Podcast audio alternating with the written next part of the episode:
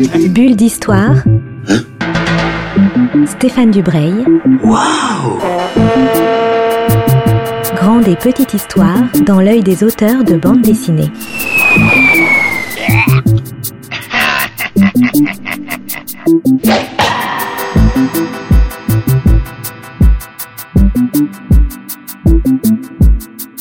Bonjour à toutes et à tous, auditeurs et auditrices de Art District. Je suis extrêmement heureux d'ouvrir une nouvelle bulle d'histoire, une bulle d'histoire euh, inhabituelle, puisque d'habitude j'ai un seul invité. Là, cette fois-ci, j'en ai deux, deux auteurs de bande dessinée. Je suis avec Clément Xavier et Lisa Lugrin qui viennent de sortir un album absolument génial euh, dans le dessin, dans la narration et dans son thème.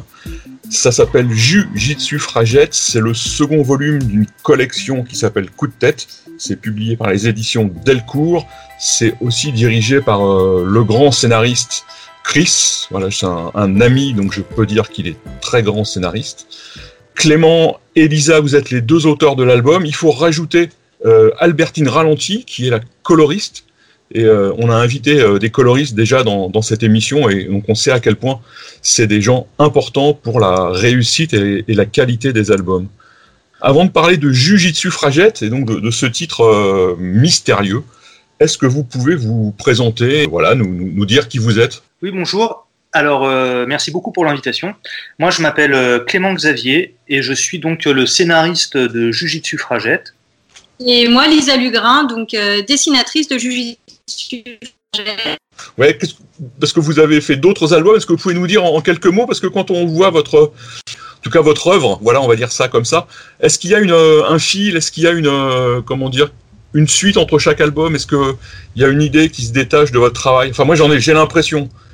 Oui, alors en fait, notre première bande dessinée qu'on a qu'on a réalisée ensemble euh, s'appelait Yekini, le roi des arènes, et euh, ça racontait l'histoire d'un lutteur sénégalais. Euh, donc il y avait déjà en fait la présence du sport à travers la lutte euh, sénégalaise qui est assez incroyable, et puis euh, plein de questions en fait sur la société et euh, la, la, société sénégalaise, mais pas seulement en fait, euh, sur le sport business aussi. Donc euh, voilà. Après, on a fait ensemble euh, Géronimo, Mémoire d'un résistant apache aux éditions Delcourt. Voilà, suis suffragette, c'est le troisième album, donc il y a souvent en fait un rapport à, à l'histoire. Et un peu à l'actualité, parce que mm -hmm. même Géronimo, il y, a, il y, a, toujours quelque chose en résonance avec ce qui se passe dans le monde aujourd'hui, même si c'est des histoires anciennes ou, ou qui se passent carrément ailleurs. Oui, exactement. C'est vrai que pour nous, c'est très important de faire le lien avec aujourd'hui, avec des choses qu'on vit, parce qu'en fait, c'est vrai que l'histoire, enfin, ça, enfin, ça travaille le présent et ça questionne le présent, et en fait, c'est vraiment primordial euh, d'avoir ça en tête. Les, les Jujitsu Fragettes, par exemple, euh, c'est une histoire très peu connue et qui est euh, aujourd'hui, ça vaut le coup de la remettre en scène, quoi. Jujitsu Fragette, donc c'est un album qui est dans une collection qui s'appelle Coup de tête pour faire court, hein, c'est un, ça va être une, une, une collection autour de l'histoire du sport, mais quand on, est, quand on connaît Chris, ça va être l'histoire du sport avec une résonance politique, toujours. Comment vous êtes arrivé, vous, dans cette, euh, dans cette collection? Donc, en fait, on était à un festival avec Chris, et il nous a parlé de cette collection, donc on a trouvé que l'idée était super. Et il nous disait qu'il avait beaucoup de projets, mais qu'il lui manquait des projets sur des femmes en fait. C'est vrai qu'en sport, pour l'instant, les femmes sont quand même moins connues, moins mises en avant. Et nous, on venait de lire plusieurs articles, un article du Monde diplomatique et surtout d'écouter une interview d'Elsa Dorlin qui parlait de ces suffragettes qui s'étaient formées au Jiu-Jitsu et on avait trouvé ça génial, mais on ne pensait pas spécialement en faire un livre. Mais là, du coup, on en a discuté avec euh, Kiss et euh, l'idée est partie comme ça. Pour faire court, comment vous êtes rentré dans l'histoire? Comment vous avez découvert? Est-ce qu'il y a beaucoup de sources? Est-ce qu'il y a beaucoup de Est-ce qu'on sait beaucoup de choses sur les jujitsu fragettes? Euh, C'est en grande partie grâce au livre d'Elsa Dorlin.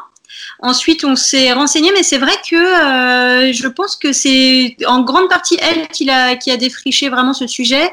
Euh, il y a aussi un petit recueil qu'a écrit euh, la prof de Jujitsu, donc c'est notre héroïne Edith Garude, qui a écrit un petit recueil. Et puis après, c'est l'histoire des suffragettes qui est beaucoup plus connue, par contre. Donc ça, ça on n'a pas eu de difficulté sur les suffragettes elles-mêmes. Alors le titre est un peu mystérieux, difficile à dire. En même temps, il est, il est drôle comme est aussi drôle cet album, même si ça traite quelquefois de, d'épisodes très très dramatiques. C'est quand même un album qui est assez assez joyeux, j'ai trouvé assez assez optimiste, plein de plein d'énergie. C'est l'histoire d'un couple assez assez étonnant. On est en 1910. On est avec Edith et William Garud. Et donc, est-ce que vous pouvez nous raconter un peu le, début de l'histoire et qui sont ces deux, ces deux personnages qui sont vraiment étonnants? Alors euh, oui, en effet, euh, Edith et William euh, forment un couple, donc ils sont, donc ils vivent ensemble et, ils ont la même passion, c'est le jujitsu. Donc ils ont appris le jujitsu grâce à un, un, professeur japonais qui était venu à Londres pour pour l'enseigner. et ils ont suivi ses cours et quand ce professeur japonais est retourné dans son pays, il a proposé à ses deux plus fidèles étudiants de reprendre son dojo. Donc euh, c'est comme ça qu'Edith et William se retrouvent euh, professeurs ensemble. Euh, il faut savoir qu'à cette époque-là, il y a plein de sports qui sont interdits en fait aux, femmes. On pense à la boxe anglaise, par exemple. Aucune femme n'a le droit de le pratiquer, bien sûr. C'est un sport beaucoup trop noble pour elle. mais le jujitsu est totalement méconnu des autorités. Et puis comme ça vient, euh, ça vient de l'Asie, on ne sait pas trop. On se dit que euh, c'est un petit peu euh, pour les faibles, quoi. Enfin, pour les dominer. Pour donc les femmes ont le droit. En fait, les autorités à cette époque pensent que c'est que c'est une sorte de gymnastique. Et ils se trompent, bien sûr, et c'est un, un art martial qui est redoutable, au contraire, parce qu'en fait, il s'agit pour des gens qui ne sont pas forcément euh, physiquement très impressionnants, de retourner la force d'un adversaire contre lui-même et donc d'utiliser l'agressivité en fait de quelqu'un qui essaye de vous dominer contre lui-même. Donc bien sûr c'est euh, un sport qui est éminemment politique aussi et euh, les femmes vont euh, avoir le droit de de le pratiquer et Edith et William vont avoir le privilège en fait d'animer une école qui est mixte. Donc là, il y a beaucoup de gens d'horizons différents qui, qui, qui, se rencontrent, qui se croisent et qui, qui partagent cette passion. En fait. Oui, c'est même un sport qui est totalement à l'inverse des sports pratiqués en Europe, puisque normalement c'est, c'est entre guillemets la loi du plus fort. Là, c'est plutôt la loi du plus faible, en fait. Tout à fait. En fait, Edith, donc c'est une des premières euh, profs d'arts martiaux en Europe femmes. C'était vraiment tout nouveau. Et elle faisait 1m50. Donc ça donne une idée. Par contre, elle était redoutable. On a des photos, on a retrouvé des photos dans des journaux d'elle où elle fait des démonstrations et elle fait vraiment tomber euh, des colosses euh, d'un mètre 80. Euh, voilà. Alors, vous racontez ça sous, un angle un peu humoristique. comment se fait la rencontre entre les suffragettes et Edith? Sachant que, d'après ce que j'ai compris, Edith, elle n'est pas forcément très au courant ni très impliquée dans, dans le, mouvement des suffragettes. Comment toutes ces femmes vont-elles se rencontrer? Bien, en fait, c'est euh, par l'intermédiaire. Alors là, c'est une partie un peu fictionnelle. C'est par l'intermédiaire euh, d'une euh, suffragette qu'on a appelée Marge dans notre histoire, qui qui va en fait un petit peu par hasard suivre ce cours de jujitsu, étant donné qu'il est qu'il est ouvert, qu'il est permis aux, aux, femmes. Au début, elle elle s'attend vraiment à ce que ce soit un petit peu bidon, quoi, que ce soit encore un énième cours de gymnastique suédoise. Et euh, déjà, sa, surprise, c'est de découvrir qu'en effet, il y a bien une femme qui enseigne cet art martial. Et après, euh, elle va inviter Edith Garude euh, à venir se produire. En fait, Edith Garude et William, ils, faisaient énormément de démonstrations à cette époque parce que le jiu-jitsu était très méconnu quand même, et eux, ils essayaient de recruter des, nouveaux disciples. Donc, ils se produisaient dans des tas de circonstances différentes, et, et voilà, c'était un peu un, d'objet promotionnel quoi. Et donc euh, Marge invite Edith à venir faire une démonstration euh, devant les membres euh, du WSPU, un courant très radical de suffragettes. Votre bande dessinée a évidemment des résonances avec l'actualité et il y a aussi des épisodes où Edith va découvrir entre guillemets parce qu'elle a une relation amoureuse très privilégiée avec son mari qui est un homme j'allais dire doux, euh, aimant, attentionné, et elle va découvrir euh, les femmes battues, des femmes qui sont marquées, et elle va aussi leur apprendre le jujitsu pour se défendre contre leur mari. Ça, j'ai, évidemment, on pense à toutes les toutes les affaires de femmes battues et de femmes euh, de femmes assassinées. Mm-hmm. Oui, tout à fait. C'est vrai qu'en fait, il y a un écho impressionnant par rapport à aujourd'hui parce que ça se passait il y a 100 ans et on se rend compte que bon, d'accord, on a eu le droit de vote et heureusement, mais euh, il y a encore beaucoup beaucoup de chemin à faire. Et au niveau euh, des violences faites aux femmes, euh, c'est clair que c'est impressionnant. Et euh, en effet, les femmes, euh, enfin, là, c'est en train de se développer à des cours d'autodéfense féminine pour euh, réagir dans la rue, mais aussi pour réagir avec nos proches, parce qu'en fait, la plupart des agressions, en fait, la majorité se passe avec des proches contre les femmes. Et euh, c'est extrêmement important. À un moment dans la bande dessinée, on cite Elsa Dorlin, c'est euh, Edith Garud, donc la prof de Jujitsu, euh, qui euh, donne un enseignement à ses élèves et euh, qui leur dit on va pas apprendre à se battre, on va désapprendre à ne pas se battre. Oui, la phrase est, vraiment, très forte. Je sais pas si c'est une vraie phrase historique, mais la phrase est, est belle et, et intéressante. Quoi. Oui, alors on a emprunté la phrase justement à, à Elsa Dorlin, qui a écrit euh, le livre Se défendre et qui nous a fait euh, l'amitié et l'honneur de, de, signer une préface pour euh, cet ouvrage. Se défendre, c'est vraiment un bouquin euh, essentiel mm-hmm. sur l'autodéfense. Oui, Elsa Dorlin, vous pouvez la présenter en quelques mots parce qu'elle signe aussi la postface de l'album, qui est mm-hmm. une sorte de, de, bande dessinée en appendice de, de, de Jujitsu Fragette. Vous pouvez nous dire qui c'est en, en, quelques mots? On, on va continuer après sur l'album. Oui, c'est une philosophe euh, qui travaille donc sur plusieurs thématiques et qui a notamment écrit euh, ce livre euh, Se défendre, qui présente plusieurs justement mouvances dans l'histoire de gens qui se sont réunis ou qui seuls en fait ont cherché à se défendre.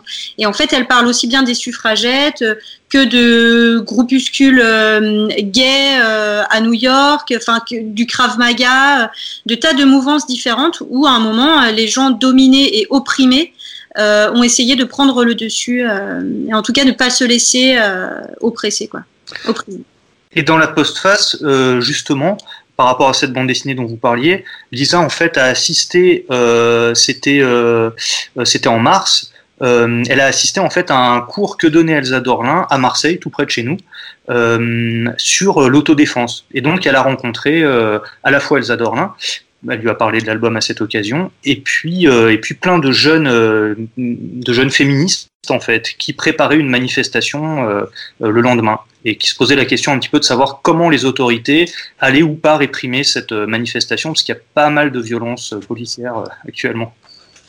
Donc vous faites vraiment le, carrément le, la jointure avec ce que je voulais euh, évoquer après. C'est donc il y a une nécessité d'apprendre le jujitsu, donc pour les femmes qui sont battues, mais évidemment pas seulement. Il y a une dimension, euh, j'allais dire, de, haute politique, puisque les manifestations de suffragettes sont euh, réprimées par le, le, pouvoir anglais, parce que là on est en Angleterre, mais c'est la même chose aux États-Unis, c'est la même chose dans beaucoup de pays où les, où les femmes militent pour le droit de vote. Pourquoi faut-il apprendre le jujitsu quand on va manifester, quand on est une suffragette en 1910 Oui, ça paraît un peu fou, mais en effet, elles étaient très violemment réprimées par la police. Et il y avait aussi énormément d'hommes qui venaient euh, assister au cortège et euh, qui euh, venaient euh, ben, euh, tabasser euh, vraiment les femmes sous des fois le regard un peu complice aussi de la police qui laissait faire. Et donc il y a eu une manifestation qui après a été surnommée le Black Friday, et euh, très célèbre où euh, il y a eu aussi des photographies euh, donc heureusement qui ont euh, du coup marqué un peu l'opinion euh, après. Ils et sont dans l'album d'ailleurs. Oui, oui. Et qui ont oui, été extrêmement violentées il y a même eu il y a même eu des décès pendant les, les manifestations. C'était rare mais c'était extrêmement violent est-ce qu'on sait si ce jujitsu a, été utile pendant ces manifestations?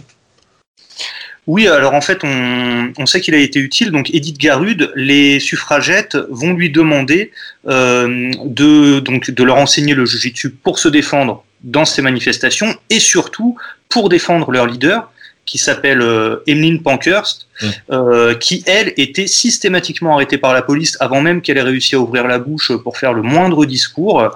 Euh, et donc les, les Amazones, ce, groupe de, de, de, garde du corps en fait euh, devait euh, bah, devait déjà protéger leur leader quoi. Ça c'était aussi une de leurs missions. Donc on a on a eu beaucoup de discours très très très forts très puissants d'Emeline Pankhurst qui ont été possibles grâce au travail euh, des jujitsu suffragettes des, des Amazones de Londres.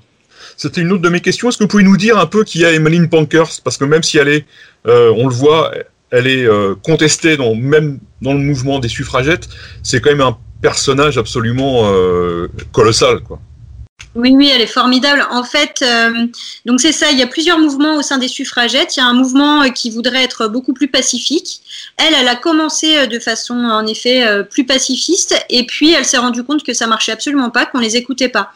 Et donc, au bout d'un moment, elle s'est dit bon bah si on m'écoute que si je casse des vitrines, eh ben je vais casser des vitrines. elle a dû faire des grèves de la faim pour protester parce qu'elle voulait être reconnue comme prisonnière politique. Et euh, elle a des très très belles formules. Par exemple, enfin, c'est des formules qu'on a mises dans notre bande dessinée. Mais quand elle dit euh, que euh, leur mission, c'est la mission la plus importante, c'est de libérer la moitié de l'humanité. Ou quand elle dit aussi, vous nous reprochez d'être trop violents, mais en fait, on est trop violente uniquement contre la propriété privée et pas contre les hommes et, et les humains. Et pour vous, la propriété privée, c'est la chose la plus importante, et donc on s'attaque à ça. Et elle dit par contre la violence, les hommes ne se privent pas de l'utiliser dans leur guerre et de tuer euh, des, millions de personnes. Oui, en même temps, c'est une, femme qui a une vraie vision politique parce qu'elle a vite compris que grâce à la guerre de 14, entre guillemets, les femmes allaient finir par obtenir ce qu'elles voulaient, ce qui est un peu un, paradoxe de la, cette, violence absolue va finalement euh, déboucher sur le droit de vote des femmes en Angleterre, mais aussi aux États-Unis, dans quelques autres pays d'Europe. Évidemment, euh, pas en France, pas en Suisse, pas, euh, pas au Vatican, enfin dans quelques pays qui vont résister pendant très longtemps et qui résistent encore comme le Vatican. Mais voilà, cette guerre, elle l'a vu très vite que les femmes allaient euh, en sortir vainqueurs, c'est pas le mot, mais en tout cas, elles auront le droit de vote à la fin. Oui, oui, oui, tout à fait. Et c'est vrai qu'en France, c'est aussi en 1945 qu'on obtient le droit de vote, donc c'est vrai que les guerres, ils ont, les hommes ont résisté plus longtemps en France, mais oui, ah. était, était, vraiment un personnage euh, visionnaire très très déroutant aussi pour son époque. Enfin, vous l'avez dit, euh, il y, a, y, a, beaucoup de, de, militantes qui, sans doute à juste titre, hein, elles, n'avaient pas tort, qui euh, réprouver totalement euh, l'usage de la violence ou euh, le fait de, s'en prendre à des vitrines, de briser des vitrines, etc. et, par rapport à la guerre aussi, elle a déconcerté quand même énormément, même au sein du WSPU qu'elle avait elle-même créé, elle a, déconcerté quand elle a appelé finalement à, soutenir cet effort de guerre. Mais bon, l'avenir lui a donné raison. Alors on parle des femmes, il faut aussi parler des hommes parce qu'il y en a quand même pas beaucoup dans l'album, mais il y en a quand même un certain nombre et ils sont, euh, ils sont très importants parce que c'est eux qui résistent au fait de donner le droit de vote. Donc même s'il y en a certains qui sont évidemment d'accord, euh, la majorité, euh, la majorité est contre. Est-ce qu'on peut expliquer pourquoi ces, ces hommes éminents sont contre le droit de vote des femmes? Parce que ça nous paraît quand même assez exotique. Eh ben, alors non seulement les hommes, mais même les femmes. Hein. À l'époque, euh, on a regardé, en fait, il y avait euh, des propagandes anti-suffragettes et en fait, euh, il y avait, enfin, c'était tout à fait communément admis. Alors les arguments, c'était que par exemple, le mari votait et que elles, elles allaient influencer leur mari, qu'ils allaient discuter à la maison. Donc bon, pourquoi euh, elle, elle voterait puisque de toute façon le mari vote? Enfin voilà des tas de choses comme ça où en fait on voyait pas trop l'intérêt que les femmes votent et euh, il y avait beaucoup aussi de caricatures des suffragettes à l'époque qu'on a inséré aussi dans la bande dessinée. Mmh. Et euh, qui les montrait comme des femmes, c'est ça qui était un peu revêche parce qu'elles n'avaient pas trouvé de mari. enfin voilà, c'était, c'est vrai qu'à l'époque c'était, enfin maintenant ça nous paraît évident, mais à l'époque ça l'était pas du tout. Ouais mais il y a quand même tout un jeu politique derrière où, euh, où euh, et c'est vraiment ce qui a fini par euh, énerver euh, à ce point euh, Emeline Pankhurst et à la pousser à avoir des actions aussi spectaculaires. en fait, les, en, en, privé, les hommes politiques, comme celui qui va devenir le Premier ministre, un certain Askit, étaient, étaient tout à fait conscients et favorables au droit de vote des femmes. Il n'y avait aucun problème. Par contre, quand il s'agissait d'aller devant de, le Parlement pour le soutenir et que par le jeu d'alliances politiques internes, euh, ben c'était un petit peu compliqué parce qu'il risquait de perdre sa majorité s'il froissait un certain type de d'électeurs et tout. Là, il y avait plus personne en fait et finalement, euh, mais c'est vraiment de la politique politicienne. Hein. Je pense que beaucoup étaient euh, étaient en leur fort intérieur convaincus que ça arrivera un jour, mais bon bah en attendant, fallait gagner des élections, quoi. Et gagner les élections, ça passait par se mettre dans la poche des députés un petit peu ras du front. Alors, il y a tout ça dans votre album, donc le, contexte historique est très, euh, très, très bien documenté, très bien raconté, mais c'est aussi une, une, histoire géniale, parce qu'il y a l'histoire de toutes ces femmes, et surtout, il y a des rebondissements sans arrêt, euh, il y a une course-poursuite euh, Emmeline Pankhurst est poursuivie par la police, protégée par ses Amazones. Voilà, ça aussi, ça fait partie du charme de l'album, c'est que c'est pas seulement un, un constat ou, ou un récit historique, il y a aussi de l'aventure, j'ai trouvé, dans cette, euh, dans cette histoire. Oui, c'est gentil. C'est gentil, puis c'est vrai que pour nous, c'est vraiment important. Nous, on vient, euh, enfin, à la base, on aime des bandes dessinées vraiment de fiction. Et pour nous, c'est la fiction, c'est vraiment important. De raconter une histoire, c'est vraiment important. Ouais, on, a vraiment pris du plaisir à s'embarquer en fait avec euh, avec nos personnages, à les suivre et c'est quand même des personnages hauts en couleur donc euh, donc il leur arrive des tas de péripéties. euh, on a on a eu qu'à choisir finalement euh, parmi tout ce qui leur arrivait d'incroyable pour Ouais, ça, ça se sent, vous les aimez beaucoup. Bon, c'est difficile de pas les aimer. Et ça se sent que vous avez pris du plaisir à les, à les bousculer un peu et à les, à les faire, euh, à les faire euh, jouer dans Londres comme ça à, à la course-poursuite avec la police. Il y a un homme aussi qui est vraiment très, euh, très attachant, c'est le mari de Edith. Mhm. Lui, est-ce qu'aussi, est-ce que c'est un vrai personnage? Est-ce que vous avez trouvé des documents sur lui? Parce qu'il est plus effacé que sa femme, mais en même temps, il est, euh, il est drôle. Euh, il se laisse un peu embarquer comme ça à droite et à gauche, toujours en suivant sa femme. C'est un, un piètre cuisinier. Est-ce que Mhm. vous pouvez nous, nous parler de lui si vous savez des choses sur lui? Je me suis inspiré de sont moi pour, pour la cuisine. Heureusement, je sais pas très bien cuisiner. Et euh, oui, oui, c'est un personnage attachant. Alors, on a, on n'a pas trouvé évidemment autant de, autant de, de documents que pour Edith. Euh, Qu'est-ce qu'on peut dire de lui? Moi, ce que je trouve intéressant finalement chez, chez ce garçon, c'est que euh, il comprend quand même pas vraiment ce qui se passe pendant une bonne partie de, de l'album et, euh, et il, a, il a un petit peu peur pour son épouse. Euh, il essaye plutôt de la protéger. Euh, et, et, et voilà, en fait, il y a une prise de conscience chez lui qui se fait vraiment petit à petit. Euh, et ça, ça aussi, je me reconnais, euh, je me reconnais du coup un peu en lui. Euh, et, et voilà, ça, c'est un, un parcours qui m'intéressait chez, chez ce personnage. Je voulais aussi vous parler des couleurs parce que j'ai, pareil, le, le travail de la coloriste est très très important. On passe de choses très documentaires, très précises, à des pages où il y a des aplats, des fonds de couleurs. Là aussi, est-ce que comment vous avez travaillé avec elle pour à chaque fois avoir cette, euh, cette justesse dans les, dans les ambiances Ouais, et ben en fait, c'est notre première bande dessinée en couleur et on est impressionné par son travail.